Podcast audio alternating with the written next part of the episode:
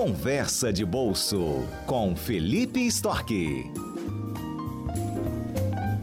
E a gente tem uma edição especial do Conversa de Bolso de hoje para falar para vocês né, o que de fato muda com a aprovação da reforma tributária. A gente sabe né, que o texto volta para a Câmara dos Deputados, ainda pode sofrer mudanças. Há um pedido, inclusive, né, de que ocorram mudanças, um pedido da Federação das Indústrias, um pedido do governo do Estado para diminuir prejuízos aos estados.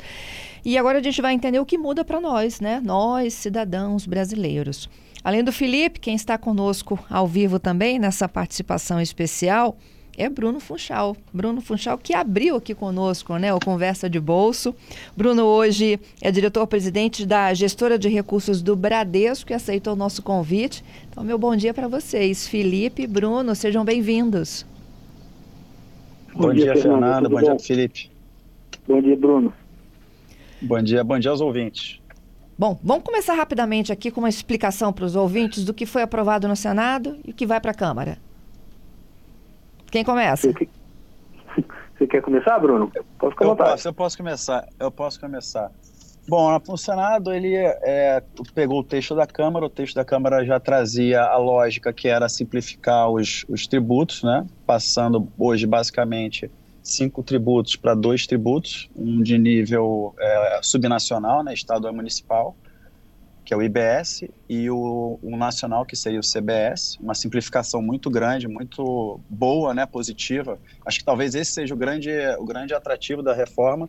Hoje a gente tem um sistema muito complexo, com, com muitas alíquotas, muitos casos, casos especiais, e aí você tem um contencioso muito alto, um custo de conformidade muito alto, isso faz com que as empresas aloquem muito recurso para pagar imposto. Né? Não o pagamento do imposto em si, mas né, para executar, executar esse processo de pagamento de imposto, é, é, transferência de informação fiscal. Então você tem um custo de conformidade bastante elevado e isso tira a produtividade das empresas. Quando você simplifica, é, você tem uma, uma, uma previsão de uma melhora de produtividade. Acho que esse é o grande ponto da reforma. Quando você traz dois impostos, né, conectados, é, ele vai acabar simplificando e aí todo esse esforço de conformidade, né, essa complexidade que existe, pode virar produção e isso aumenta a produtividade. Agora, você, nas duas rodadas de discussão, tanto no, na Câmara quanto no Senado, entraram algumas exceções. Né? Hoje tem, se não me engano, 25 exceções.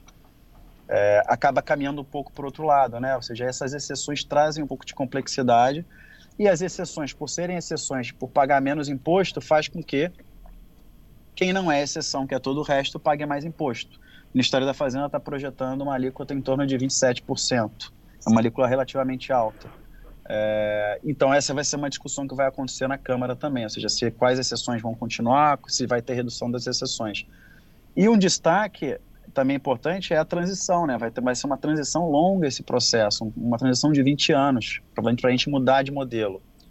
É, e também tem a discussão federativa, né? Acho que você tem uma, uma mudança muito forte é, no modelo de, de, de, tributação quando você sai da origem e passa para destino e você entra direto na guerra fiscal. Né? Então o Estado não vai ter mais instrumento para fazer isso, para fazer guerra fiscal e por isso que o que essa lei trouxe o Fundo de Desenvolvimento Regional com o objetivo de compensar né, e, e trazer uma uniformidade né, em termos de infraestrutura entre os estados para que eles sejam de fato mais competitivos. Afinal, se a gente for olhar para o nível de, de infraestrutura que existe nos diferentes estados. Né? Aqui, é, é, do ponto de vista Fala. do consumidor de um modo geral, a reforma veio para fazer com que ele conseguisse identificar melhor que tipo de tributo e como ele paga, mas não para reduzir a carga tributária, é isso? Exato. Na... Não para reduzir a carga tributária, ele identifica melhor, é, simplifica, com certeza simplifica, é, mas vai ser, uma, vai ser um processo de longo prazo também, né? Não vai ser uma mudança já para o ano que vem, é uma mudança que vai, vai, vai, vai, vai ocorrendo aos poucos ao longo dos anos, né? Então, acho que o maior, uma grande, um dos grandes benefícios é esse, essa simplificação, tanto pelo lado do consumidor, mas principalmente pelo lado do produtor, do, daquele que, né, do vendedor do produto. É, e acho que outro ponto também que, é, que acaba sendo positiva é, é a questão de, de, de, de ser um, um, uma, um elemento que pode trazer produtividade para as empresas, que esse é um outro ponto relevante. Uhum. Felipe. É, uma coisa que eu gostaria de ressaltar é que, como a Fernanda falou, não, não, se espera uma redução da carga tributária, pelo menos não nesse momento. Né? E muitas pessoas estão falando que vamos ter o maior IVA do mundo, e de, provavelmente, se não for o maior, vai ser um dos maiores. Mas isso é, precisa ser ressaltado que nós já temos hoje um dos maiores custos tributários do mundo. Então, o, o que a reforma está trazendo é uma discussão em torno do tamanho do nosso custo tributário, o que é muito alto e é muito importante que as pessoas elas façam essa discussão efetivamente, porque no final das contas a gente tem que decidir como sociedade se nós queremos um governo grande que precisa de uma carga tributária alta ou se nós queremos um, pagar menos imposto, e para isso nós precisamos de um governo menor. Então, eu acho que esse ponto é bastante importante. E uma outra, um outro adendo que eu queria fazer, falar na, na, fazer na fala do Bruno é que a gente vai ter esse ganho de produtividade para as empresas estabelecidas aqui no Brasil, mas nós também vamos atrair empresas estrangeiras para vir para o Brasil, que hoje não entram porque o nosso sistema tributário é extremamente complexo uhum. e elas têm um custo muito grande de aprendizado. E com isso se torna uma barreira. Então, nós não atraímos investimento produtivo estrangeiro porque as empresas têm medo do nosso sistema tributário. Então, isso também tem um, um, um efeito transbordamento para nós atrairmos novas, novas empresas, o que seria muito benéfico para o Brasil. Gente, assim, a gente não diminui a carga tributária, mas pelo menos a gente corrige aquelas disparidades sociais de que quem contribui mais é quem ganha menos ainda no Brasil hoje? Então, é, acho que tem, tem, essa questão. Não vai, a gente não vai ter o efeito na carga, porque isso depende muito. A carga existe para financiar o governo. Enquanto os governos forem muito grandes, é difícil a gente reduzir carga. Então tem que começar pelo lado de redução do tamanho do, do Estado para reduzir carga. É, eu acho que é, caminha nessa direção. Você tem é, um instrumento interessante na, na reforma que é o cashback. Né? O cashback é a devolução do dinheiro, do imposto para as famílias de mais baixa renda provavelmente aquelas que estão cadastradas no CAD único, que são fáceis de ser identificadas. Então, você vai ter alguns tributos que vão, vão, vão voltar para aqueles de, de mais baixa renda, que é uma política muito mais eficiente de distribuição de renda do que você simplesmente desonerar alguma coisa. Então, estima a discussão de desonerar a cesta básica, apesar de que a cesta básica ainda, tá já tá, ainda está desonerada pela lei, mas é muito mais eficiente, mais barato e você focaliza essa política de fato naqueles mais pobres. Um ponto acho que é importante também é, trazer é que a gente vai ter uma mudança muito grande de, dos preços relativos, né? Então você vai ter alguns setores que hoje são mais caros vão ficar mais baratos e outros que são mais baratos vão ficar mais caros. Eu acho que esse setor indústria, comércio vai tender a diminuir o preço e, bem, e serviço e vai tender a aumentar o preço. Acho que essa vai ser uma mudança bastante grande que a gente vai observar nos próximos anos. Uhum. É, a, a, a questão da, da, da carga tributária da cesta básica e dos remédios também, não? Também. Uhum. Também. Também ficaram isentos. Isso. Felipe? É, um ponto importante também é a gente ressaltar que alguns bens que hoje não são tributados, que são bens consumidos normalmente por pessoas de mais alta renda, como é, lanchas, jet skis, hoje eles, é, é, aviões, né? Hoje eles não pagam IPVA e pela, o adendo feito pelo Senado Federal eles começam a pagar. Se não me engano, na Câmara já tinha sido feita essa discussão.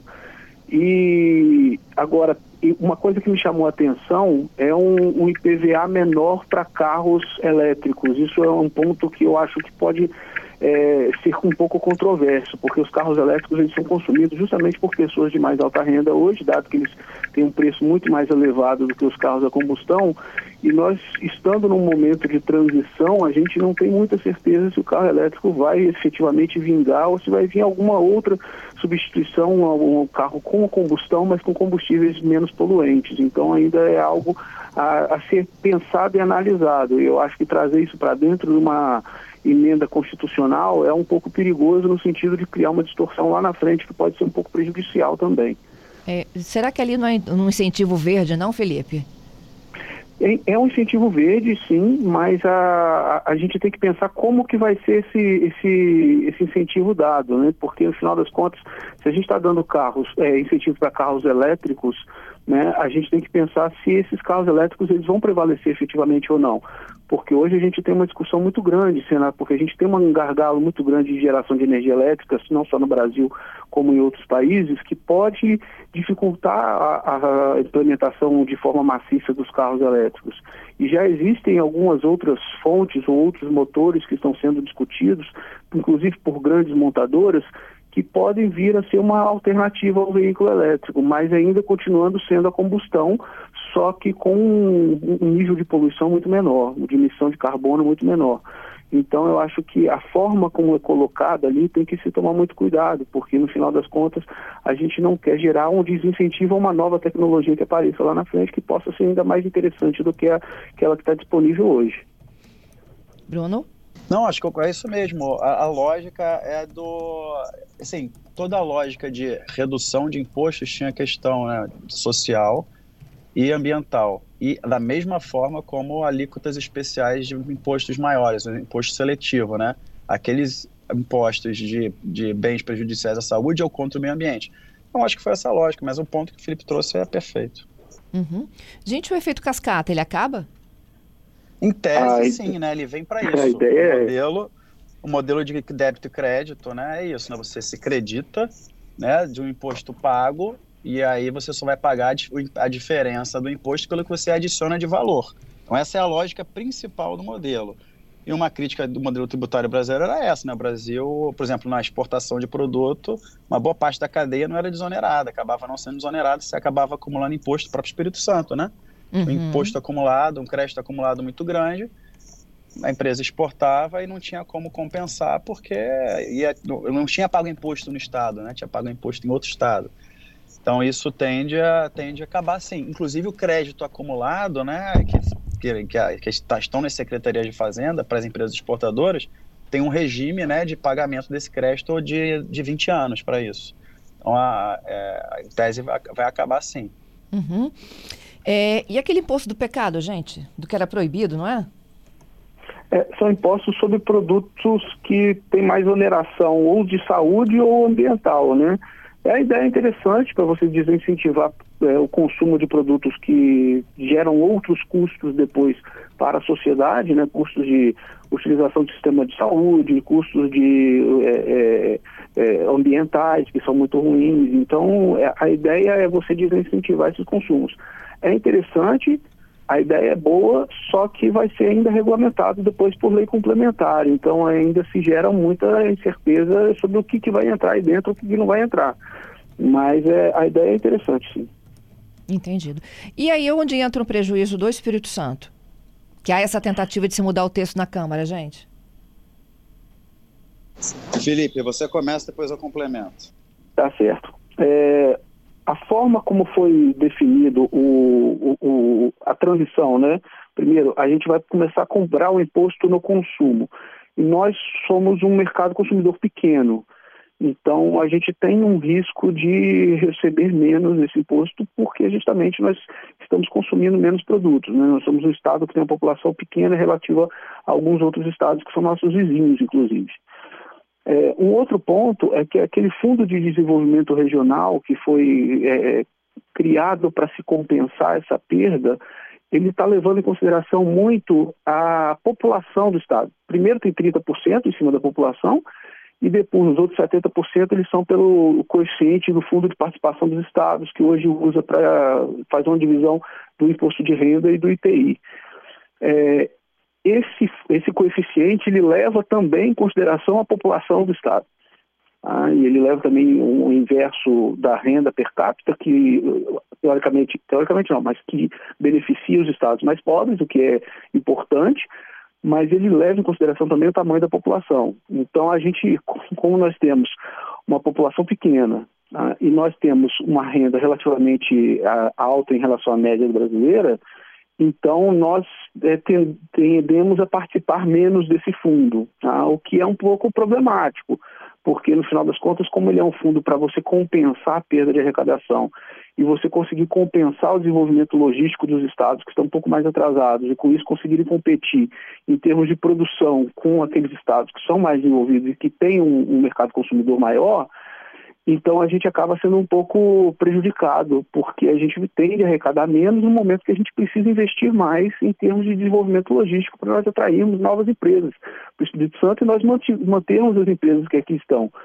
Então, no final das contas, foi uma pressão muito grande dos estados maiores, que conseguiram imputar essa cláusula de participação populacional, e com isso a gente fica com essa dificuldade em termos de receber esses recursos e, e, e para a gente poder fazer esses investimentos logísticos.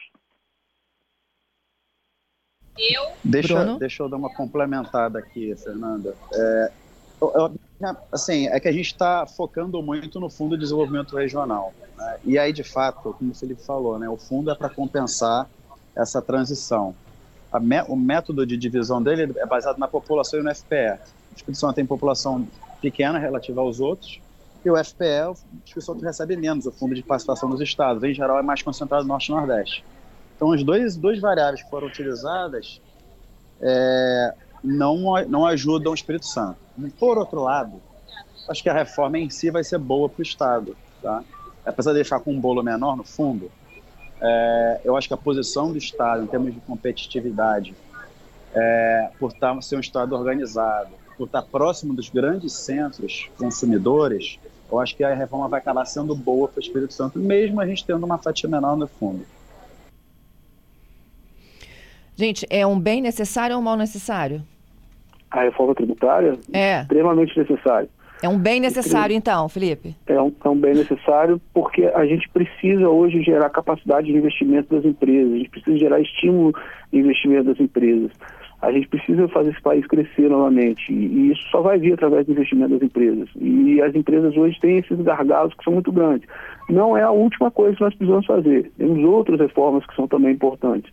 Mas a reforma tributária é um primeiro passo e ela é assim, primordial para a gente conseguir gerar um, um, fluxo de investimento mais alto nesse país, para a gente conseguir é, gerar crescimento sustentável de longo prazo. Ah, então, claro que ela não é a reforma ideal, que ela tem seus problemas, ela teve, teve muitas exceções. É, se for a reforma que é possível ser feita nesse momento, que seja feita. O que a gente não pode deixar é a situação como ela está, porque a gente está vendo o país que não cresce aí há quanto tempo. Né? Já no, quando o Bruno estava lá, até no, no, Ministério da Economia, já foi feita muita coisa boa, muita coisa importante, mas a, a, essa reforma ela é, ela é muito grande, ela tem muito potencial de gerar esse investimento, de gerar crescimento e precisa ser feito o mais rápido possível. Eu, vocês... eu, eu concordo, okay. concordo totalmente. É, o, assim, se a gente for pegar de todas as reformas que foram feitas nos últimos anos, né, aquela a maior, a que a mais importante que faltava é a tributária, não, sem dúvida. Então, acho que é, é, não é uma bala de prata para resolver todos os problemas, mas certamente para o nosso problema de crescimento baixo, que a gente já